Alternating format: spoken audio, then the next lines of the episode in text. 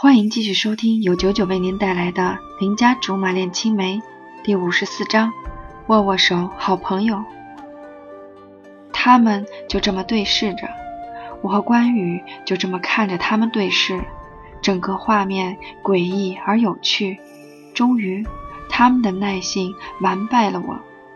其实我的想法很简单，大家握握手，好朋友。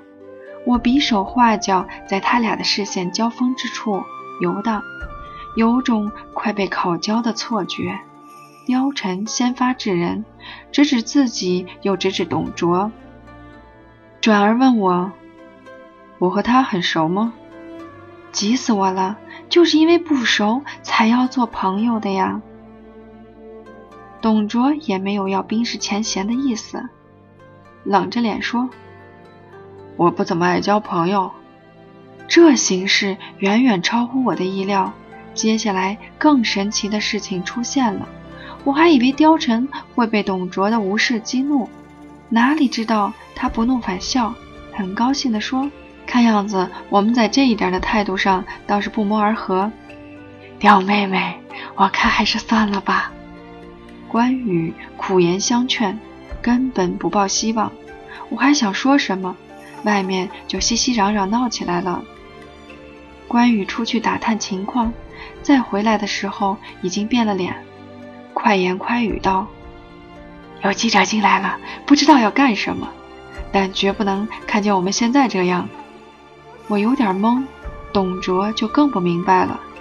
貂蝉倒是反应快，马上吩咐道：“你跟董卓先走，我和小吕出去顶一顶。”我连张嘴问的机会都没有，就已经被董卓拽出去了。干什么？你轻点，弄疼我了。边走边掰开他抓着我的手，他则面无表情，只顾着往前走。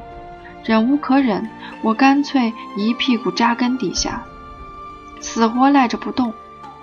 他不得已停下脚步，可依旧没有松手。居高临下的教育我：“你确定记者看见一个参赛者单独和赞助商密会有比较好吗？”貂蝉的话在我脑子里迅速转了几圈，可算回过味来了。上次关羽还跟我头头是道的分析了半天，我记性果然不负众望，一转眼就能够忘得干干净净。我已经拽着他的手臂借力站了起来。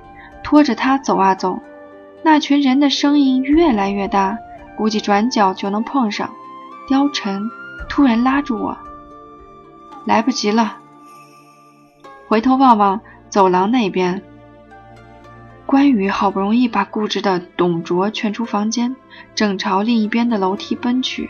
貂蝉环顾四周，某间休息室的门没关，里面却空无一人。他话不多说，就把我拉了进去，背对着门站在窗户边，声音越来越近，忍不住要看看什么情况。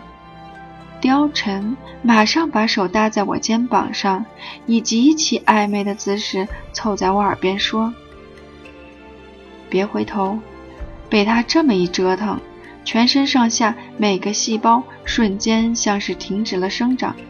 如冰山般僵在那里，他则越靠越近，揽着我的手臂也加重了力气。奇怪了，刚才参赛的那些人都哪儿去了？